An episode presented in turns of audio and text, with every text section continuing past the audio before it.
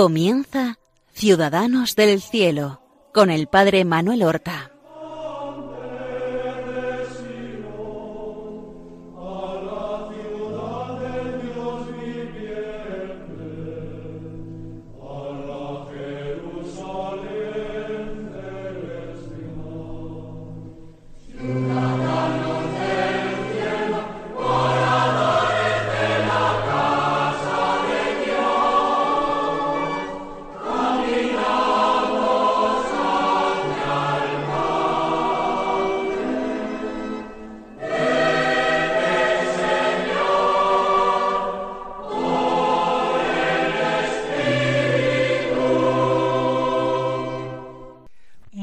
Buenos días, queridos amigos y oyentes de Radio María y seguidores de este programa Ciudadanos del Cielo que hoy comenzamos como cada martes.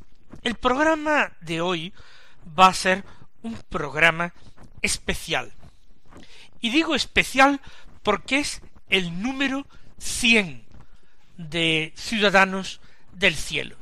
Parece mentira, pero ya a lo largo de cien programas hemos desgranado la vida, las virtudes y milagros de personajes, hombres y mujeres, y niños también, de la antigüedad, de la Edad Media, actuales, contemporáneos, santos del siglo XX, figuras que la Iglesia nos ofrece ofrece a nuestra consideración para que las veamos como una encarnación viva del Evangelio.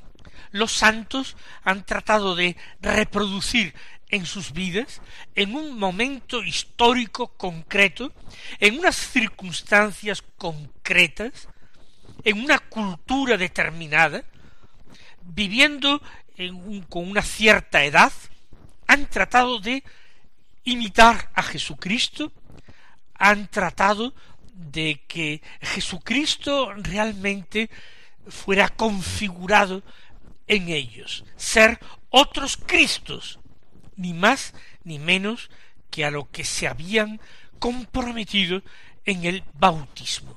Así pues, ya cien programas de ciudadanos del cielo. ¿Y qué santo comenzaremos a contemplar con motivo de este centenario de programas. No vamos a buscar a un gran doctor de la Iglesia, no vamos a buscar tampoco una de esas figuras eh, evangélicas, uno de los apóstoles del Señor.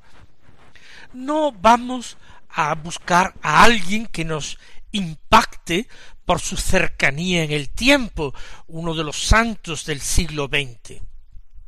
Vamos a tomar la figura de un santo sacerdote. Es en estos momentos lo que más me apetece realmente, hablar de santos sacerdotes.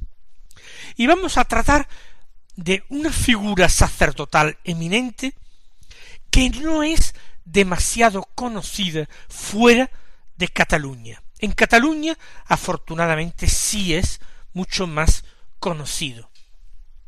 Se trata de San José Oriol, sacerdote santo que vivió en la segunda mitad del siglo XVII, muriendo casi a principios del siglo XVIII, cuando todavía no tenía más que cincuenta y un años de edad. ¿Qué podemos decir y qué podemos admirar e imitar en la figura de este santo catalán? Nació en la ciudad de Barcelona el 23 de noviembre del año 1650. Sus padres eran personas muy sencillas, humildes trabajadores. El padre Juan Oriol, la madre Josefa Buguñá. Él era el octavo hermano. Pero la tragedia y el dolor marca su nacimiento, porque a los pocos meses de nacer muere su padre Juan Oriol. Él no llegó a conocerlo nunca, no tenía ningún recuerdo de su padre. En aquel tiempo tampoco era frecuente que los pobres pudieran pintarse un retrato. No existía la fotografía. Así pues, ni siquiera los rasgos físicos de su padre conoció, ningún recuerdo de su padre. Pero es que en distintos momentos, antes de su nacimiento y después de su nacimiento, los siete hermanos mayores van muriendo todos. La pobreza, la peste, todos ellos van muriendo. Solo sobrevive el pequeño José. Con grandísimo dolor de su madre que ve cómo toda su familia se derrumbe y se deshace. Cuando José tiene eh, escasamente tres años de edad, y ya es el único hijo, él no conoció tampoco a sus hermanos, no conoció a sus hermanos. Cuando tiene tres años, la madre decide casarse de nuevo para dar un padre a José. Y se va a casar con un humilde zapatero remendón, llamado Domingo, Domingo Pujolar. Era viudo este hombre igual que ella, y tenía un hijo de más edad.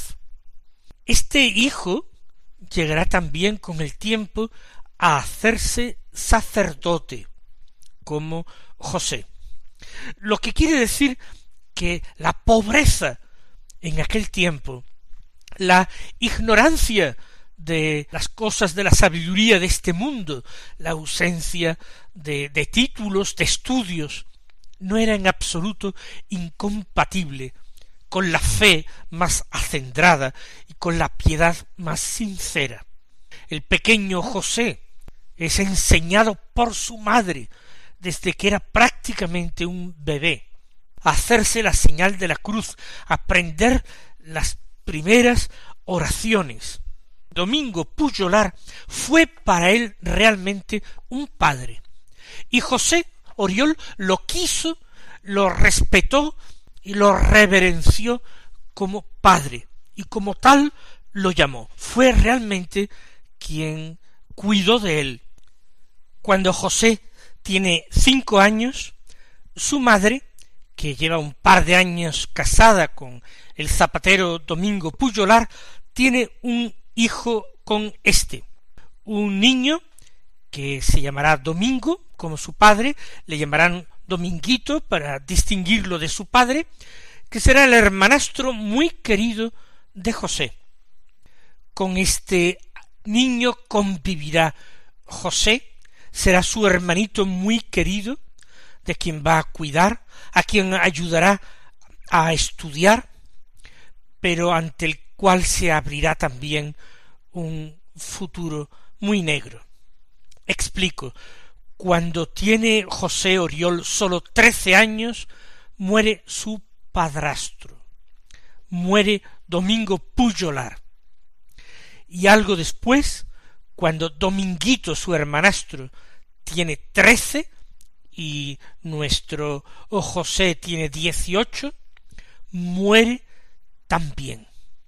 Con lo que su madre, Josefa, queda de nuevo viuda queda de nuevo sin más hijos que José. Pero no adelantemos acontecimientos, no adelantemos tanto en esta historia de un santo que es la historia de un cristiano que supo imitar a Cristo en las circunstancias de su vida. Cuando vive todavía su padrastro, el zapatero Domingo Puyolar, él es ofrecido por su madre en la iglesia de Santa María del Mar de Barcelona para que fuese monaguillo. Es una buena idea porque aquella iglesia de Santa María del Mar tenía una escuela donde se educaban desde las primeras letras niños. Aquella familia es muy pobre para sufragar gastos de la educación de José, pero actuando como monaguillos él va pagando sus estudios. Madruga mucho para servir la misa más temprana. Sobre las seis de la mañana él ayuda a misa, para después regresar a su casa, desayunar, repasar lecciones y volver a la escuela en Santa María del Mar. Así es como va transcurriendo su primera infancia. Él era un niño un tanto retraído, un niño con una profunda vida interior, a quien le gustaba retirarse a la soledad, hacer silencio, para escuchar en su corazón la voz de Dios. De esta manera él decide un día decirle a sus padres que quiere ser sacerdote.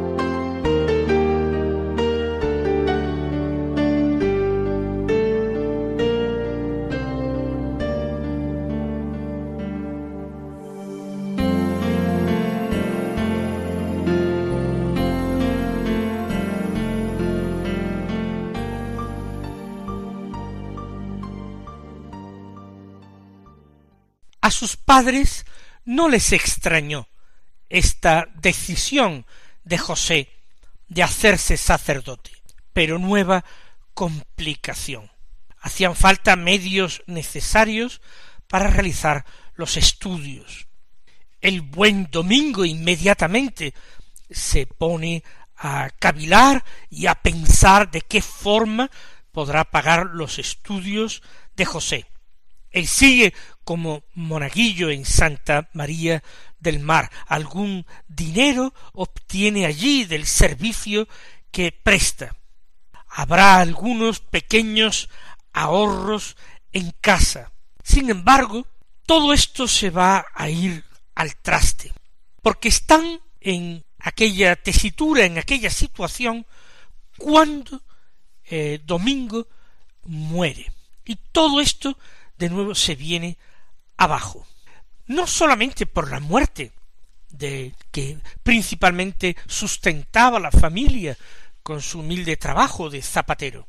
La situación política no es fácil. En España gobierna como valido del rey el conde duque de Olivares.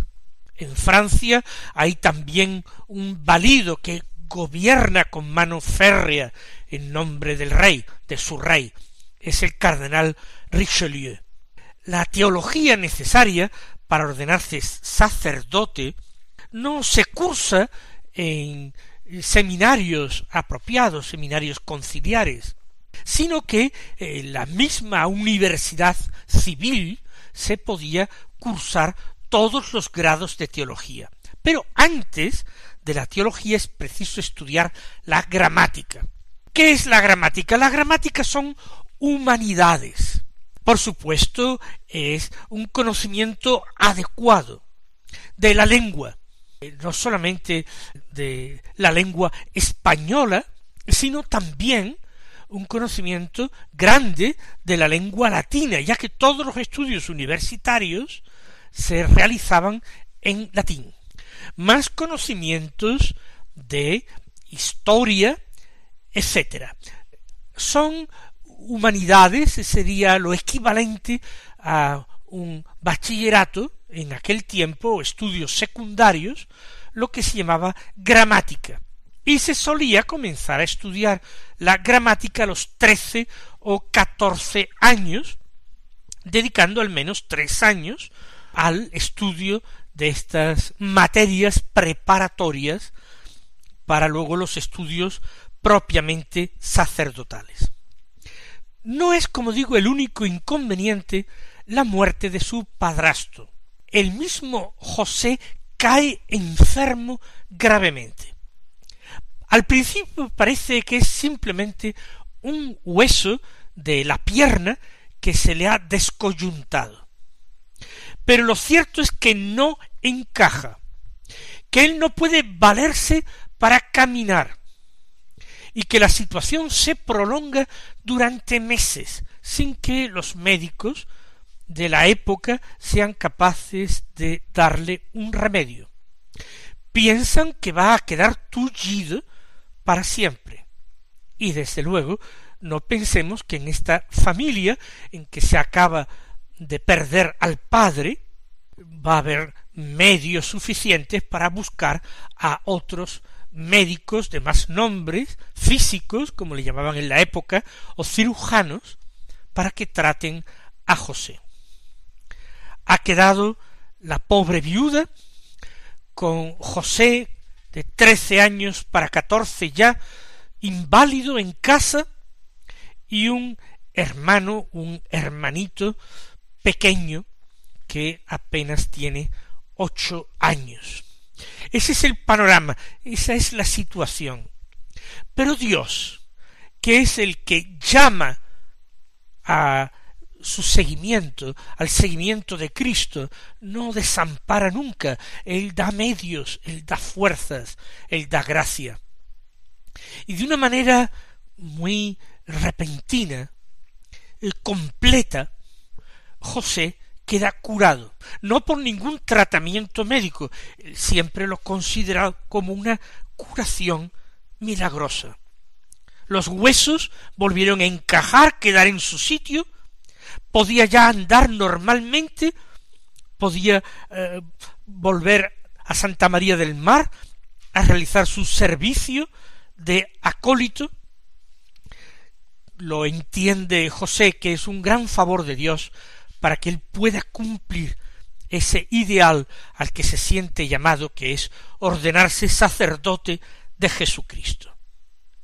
Por eso, con catorce años, en el año mil seiscientos sesenta y cuatro, de hecho, era el mes de septiembre, él no cumplía los catorce hasta el mes de noviembre, comenzó los estudios de gramática él continuaba con el servicio en Santa María del Mar que le ayudaba. Tras la misa volvía a casa, desayunaba con su hermanito de ocho o nueve años y lo ayudaba en sus estudios, en sus tareas, ya que estudiaba en Santa María del Mar. Y él iba a la universidad. Sí, era en la universidad donde se realizaban estos estudios de gramática. Así, él eh, está varios años tomando las lecciones y llevando con mucha sencillez y mucha pobreza, pero al mismo tiempo mucha responsabilidad, tomando apuntes pocas veces podía tener y utilizar libros, estudiando duro para no perder nunca ningún año que no podría eh, repetir ni rehacer. Eh, tuvo bastante facilidad para el latín y sorprendentemente se aficionó al estudio del hebreo, que no todos realizaban, pero él dedicó mucho tiempo practicando con la gramática hebrea, con los verbos hebreos, etcétera, quizás por su gran amor a la palabra de Dios que le llevaba a inclinarse a estos estudios. Tan bueno era como estudiante de latín que muchos compañeros le buscaban y le pedían que les repitiera las lecciones, que le ayudara con traducciones, que le explicara cosas difíciles. Y él lo hacía.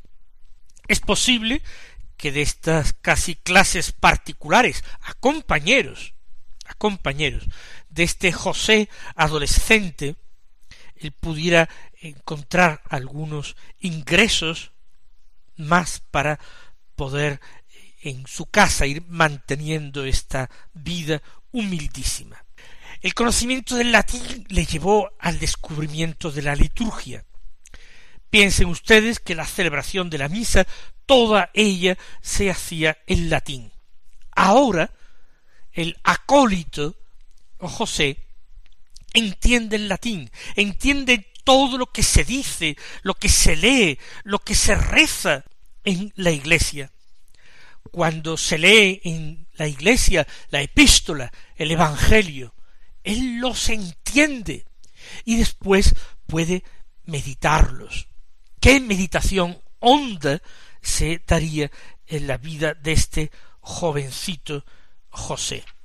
Su amor por la Eucaristía y, lógicamente, unido a este amor a la Eucaristía, el amor por el sacerdocio, va creciendo, va creciendo extraordinariamente. Cuando tenía diecisiete, dieciocho años, todavía no eran dieciocho cumplidos, como hemos dicho, murió su hermano, su hermanastro, para ser exactos, Dominguito, con sólo trece años. También Dominguito lo había sucedido como monaguillo en Santa María del Mar. Él ayudaba en la iglesia, pero ya no como monaguillo, porque para este oficio se utilizaban solamente niños. Dominguito fue su sucesor. Era un niño dulce, piadoso, como su hermano, había hecho la primera comunión también en Santa María del Mar, pero la enfermedad se lo llevó. Y precisamente era cuando José Oriol debía comenzar sus estudios de filosofía. Después de los tres años de gramática venían estudios de filosofía, preparatorios de la teología para una mejor comprensión y fundamentación de la teología.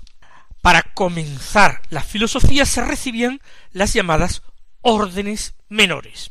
Este fue un momento importante en su vida, pero del que hablaremos, si Dios quiere, en el próximo programa. Hasta entonces, mis queridos hermanos, recibid la bendición del Señor.